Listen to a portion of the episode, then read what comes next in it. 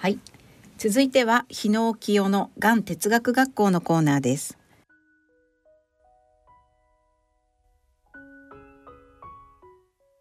皆様ご機嫌いかがでしょうか？進行役の大橋時子です。ここからのこの時間は日野清のがん哲学学校と題しがん患者の皆さん医療従事者の皆さんとともにお送りしてまいります。さて今回は新型コロナウイルスの対策で少人数の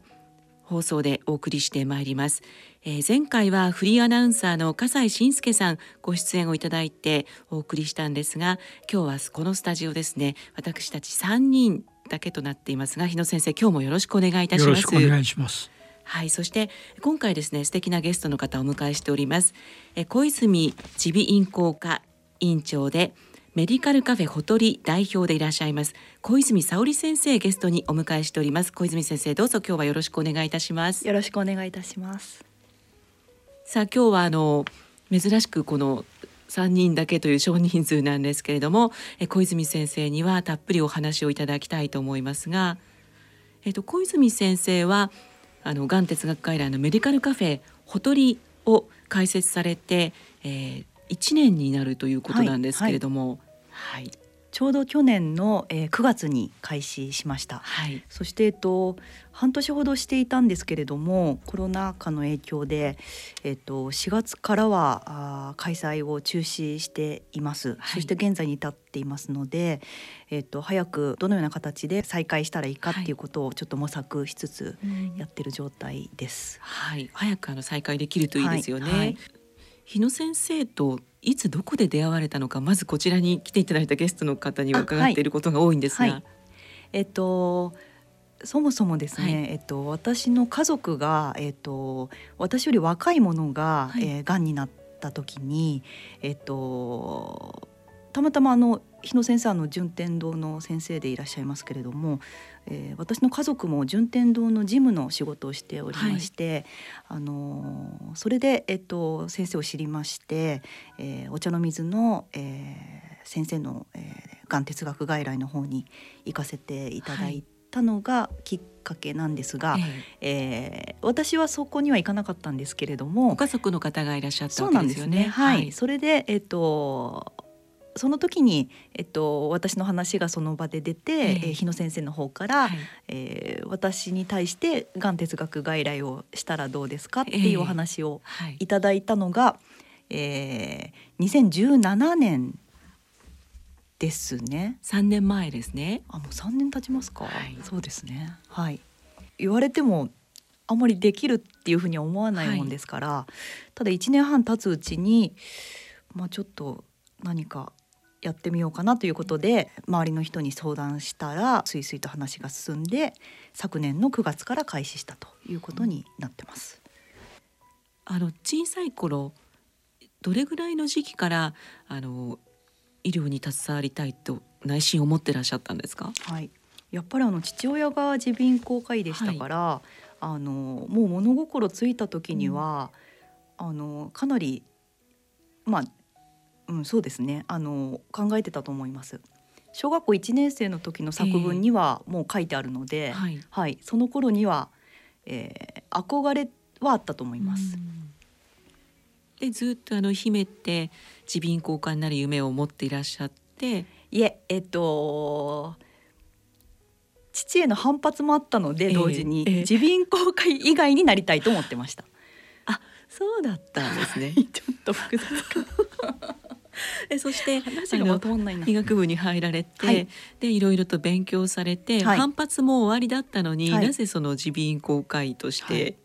道を選ばれたんでしょうか？あの5年生の時に、あの各科に実習に回るんですけれども、えー、その時にあのやっぱりどの科を回っても、はい、なんかしっくりこないというか、えー、ピンとこないのに加えて、うんはい、耳鼻咽喉科を回った時にやっぱりものすごい楽しかったんですよね、耳の穴の中とかね、はい、鼻の穴の中とか。面白い感覚です。そうなんですよね。だからちょっとこれは、えー、でもそういうあの直感とかって大事ですよね、ね、直感。そうですね、はい、そしてあの耳鼻咽喉科としてあの開業されることなどにもお父様もその時点ではもう反対はされなかったんですよね。あそれはですね、はい、えっと私が、えっと、研修医2年目の時に、父が胃がんで他界しましたので。あそうだったんですなので一回その父がやっていたクリニックは閉めて、はいえ。ー、そして、えっと、7年後に私が再開した形なのでもう開業する時には父はいませんでしたね。なのでがんと私のその関わりというかそういうのはもうその時から始まってましたし、えーはい。うん、あの卒業してからは大学病院で勤務してましたので、えー、あの大学病院の耳鼻咽喉科には、えー、がん患者さんはたくさんいてその診療にも携わっていました。あそうだったんですね、はい、あのこ一般的な考え方というか、イメージからすると、はい、あの耳鼻咽喉科の先生ががんのこのカフェとかに携わられるってなんとなくこうちょっと距離があるものに携わっていらっしゃる感じがするんですけれども、はい、そうではなくってもっと以前からそのがんという病気と接点があったということですよね。ね。うん、ただまあきっかけはやっぱりちょっとその若いそのご兄弟ですか？そうですね。がんになるはずがないっていう人がなったっていう衝撃が私の中では強かったですね。はいうん、そしてその時にその日野先生がどれだけその、あの患者さんの力になるかっていうことを体験してそのことがきっかけですね。うん。そのご兄弟が日野先生と面談をされた時にもうその時にすでに日野先生は、まあ、小泉先生にカフェをやるべきだっていうのをその面談の時にご兄弟の面談の時におっしゃられたという。多分あの皆さんに言ってんだと思うんですけれども、はい、ご兄弟ではなく小泉先生ご指名でカフェをされるべきだってその時おっしゃったんですね。その妹さんが、はい、お姉さんは医者であると言われたと思うね、はいうん、だからやった方がいいと。そういうことですね。うんではそこから日野先生に実際お会いになるまでどれぐらいの時間がかかってるんですか？あえっ、と1年半から2年弱ですね。もうあのちょっとやりたいんだけどどうすればいいかなっていうのをお聞きしようと言ったんですが、えー、まああんまりあの どうすればいいかっていうお話はなかったんですけど、えー、なのであの見よう見まねでやってみました。はい、あじゃあそれまでは先生のご本を読まれたりして、はい、先生の哲学を学ばれてそうですね。はい、でもあの解説しようって決められてからはもうあっという間に進んだ感じですよね。その周りのバックアップがすごくて、ええ、もうあのいいことっていうのは早くやろうっていう周りの熱意というか、はい、あの行動力があってあれよあれよという間になりました。具体的にどういう方々がバックアップしてくださったんですか？あえっと会場が教会でやってますので。ああの委員の方でされているわけではないんですね。はい、はい。私も教会員の一人なので、えー、え教会員の一人に、はい、えー、相談したところぜひそれは教会でやったらいいんじゃないかっていう話になったんですね。あそれでもバックアップ素晴らしいものをいただいて、はいはい、で、えー、1年前に開設ということですね。すね。はい、あのコロナでこの活動があの休止する前半年ぐらいですか、はい、まあ、具体的にどんな活動を続けてこられてたんですか、はい。えっと、月に1回、はい、えっと、カフェの形式で、はい、ええー、やりまして、えー、と事前の予約で、えー、個人面談を私とあとあの希望に応じて、はい、医師の面談か、はい、牧師先生の面談かっていうところで選べるっていう、えー、特徴を出しました。それはなんか随分贅沢な感じがします けれど、ね、はい。あのその患者さんのニーズっていうのがあるかなと思いまして、えーはい、あのそういうふうな打ち出し方をしました。場所はどちらの教会でされているんですか？はい、えっと最寄りの駅は下高井戸駅、はい、京王線ですけれども、そこのえっと東京カベナント教会という教会です。はい。えそして、えー、先日1周年のイベントが開催されたばかりですね。はい、日野先生に来ていただいて、はい、えー、ご講演いただきました。はい。でこのカフェの特徴として今その牧師先生の面談も選べるし、えー、医師の面談も選べるっておっしゃってましたけれども、はい、本当にたくさんの医療従事者の方々携わってくださってるのが特徴ですよね。はい、はい、そうなんです。うん、あの今のところはえっとスタッフというかその迎える側は、うんと教会員しかいないんですけれども、えー、その教会員の中にあの若い人もたくさんいて、うん、えー、中には、えー、医学生がいたり、はい、えー、薬剤師さんがいたり、えー、看護師さんがいたりと、うん、えあの幅広く医療従事者が、えー、えいるのが特徴ですね。ねはい。で日野先生あのこんなに医療従事者の方々があの暑いカフェって珍しいのではないかと思うんですが。すね、だから医療従事者がね、はい、終わるだけで患者さんを慰められるのも多いしね。えー、だからいろんな人がいろんな形でねやるという多様性というかねそういうのとして医療者がやるというのは大きいんじゃないですかね。今あの180ぐらいのカフェが全国にあるんですよね。ねはい。まあ、その中で患者さん主体で開催されているところもあれば市民の方が主体というところもありますが、えー、こちらの、えー、メディカルカフェフォトリの特徴としては医療従事者の方々がたくさん携わってくださっているということで、まあ、薬剤師さんもいらっしゃれば看護師さんもいらっしゃってそして医師の方々もいらっしゃるということであのいろんな角度からアドバイスなり、支えていただいたり、はい、本当にあの患者さんたちあの本当に頼りになる場所だなと思ってたくさん集まっていらっしゃるんじゃないかなと思うんですが。はいぜひいらっしゃっていただければと思います。はい。はい、では今はあのコロナ禍で休止中ということで、でね、はい、はい。いつぐらい再開目指していらっしゃいますか？え、えー、10月再開を目指しております。はい、はいえー、早めに、はい、あの患者さんたちにまた集まっていただきたいですよね。はい。はい、あのコロナのことばかり今もう注目されていますけれども、まあ、がんがん患者さんたち今すごく不安な気持ちで、うん、この時代過ごしていらっしゃるんじゃないかなと思うんですが、一刻も早く、えー、再開して、あのーその人にとってあの行きやすい場所に、はい、あの行きたい時に行けるような、あの日野先生のおっしゃってる、えー、全国に7,000箇所っていうのをぜひ実現すればあのがん患者さんにとってはすごくあの慰めとか励ましになるんじゃないかなと思います。あのちょっと違った感じでやってます。はい。はい。やっぱりオリジナリティをぜひ持ってそうですね。そうですね。思ってらっしゃるということです、ね、あとは時間をたっぷり取れるっていうのがいいですよね。はい、どうしてもそのあのがん患者さんが大学病院で診察受けた時もそうですけど、はい大学病院がすごく多分忙しいじゃないですか、えー、なのでお一人の患者さんにあの避ける時間っていうのが、はい、ああの扱える、うん、時間っていうのがすごく限られてしまって、えー、あのお医者さん側からしてもあのもっと話したいっていう気持ちがきっとあると思うんですよね。えー、なのであのそういった意味でもあのそういったその隙間を埋めるっていうことがその病院以外の場所であの時間をたっぷり取ることでできるんではないかと思っています。はい、日野先生、今の小泉先生のお話どう思われますか？いいんじゃないですかね。やっぱり、えー、そういうなんていうかね医療維新というかね患者のすべての必要に応えることだからね。そういう意味ではあの大切じゃないですかね。うん、えそして、え小泉先生と日野先生共通の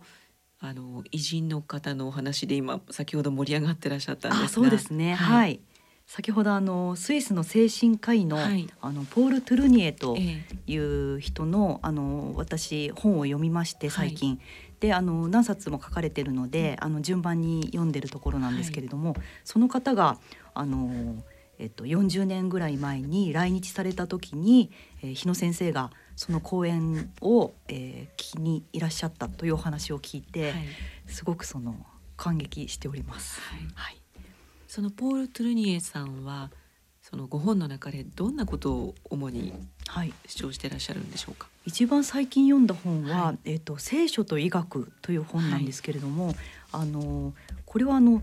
一概にその日本人はあの宗教っていうとちょっと敬遠しがちだとは思うんですけれども、うん、要はですね、えー、あのポール・トゥルニエっていう人は、はい、あの人格医学っていうのを提唱人格医学人格医学、ま、初めて聞いた言葉ですね、はい、っていうのを提唱した方で、はい、あの今一般的なその私たち医療者が診察をしている、はい、そのことの他に、はい、その患者さんが抱えている問題もう一つあるっていうことをおっしゃっていて、うんはい、それはその患者さんと医療者がその人格的な、えーと、交流をしないと解消されないものである、という、えー、考えだと私は今のところは理解してるんですが、はい、あの日野先生のご本にも、はい、あの時々登場するんですけれども、えーあの聖書の言葉っていうのが、やっぱり時にあの患者さんをすごく患者さんも含めて苦しい立場にある時に慰めになったりしますよね。はい、でえっと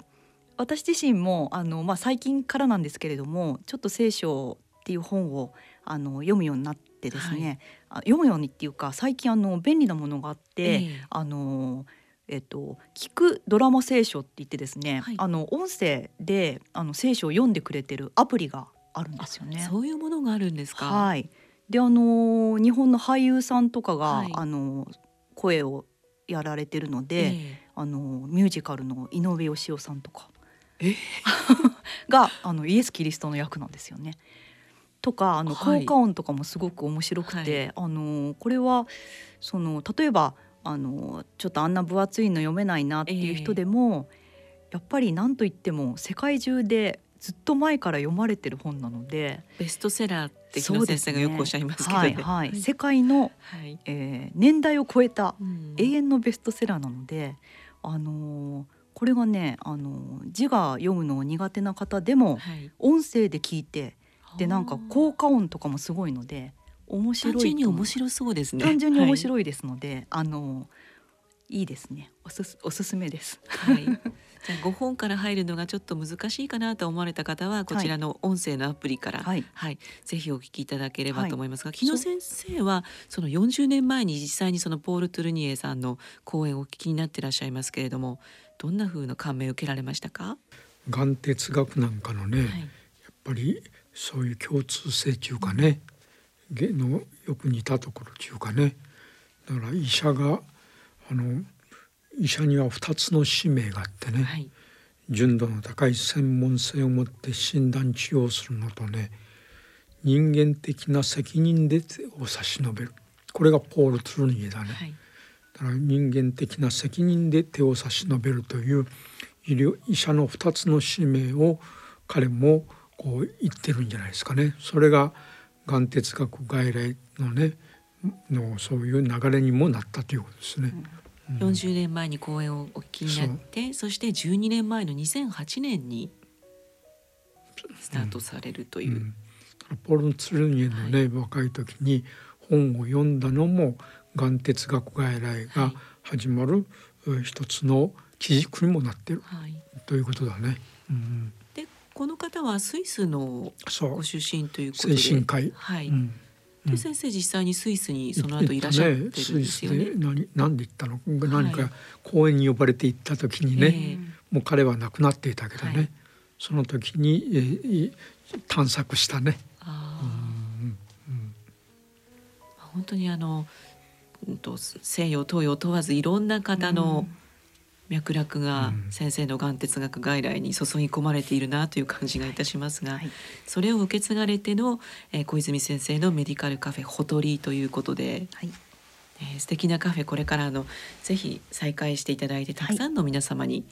お越しいただきたいと思います。はい、で今後の夢ですとか、はい、展望ですとか今思っていらっしゃる抱いていらっしゃる野望とか教えていただければと思います。やはりあの先ほどの話とつながるんですけれども、はい、ポール・トゥルニエが言っているその患者さんとの関わり合い方っ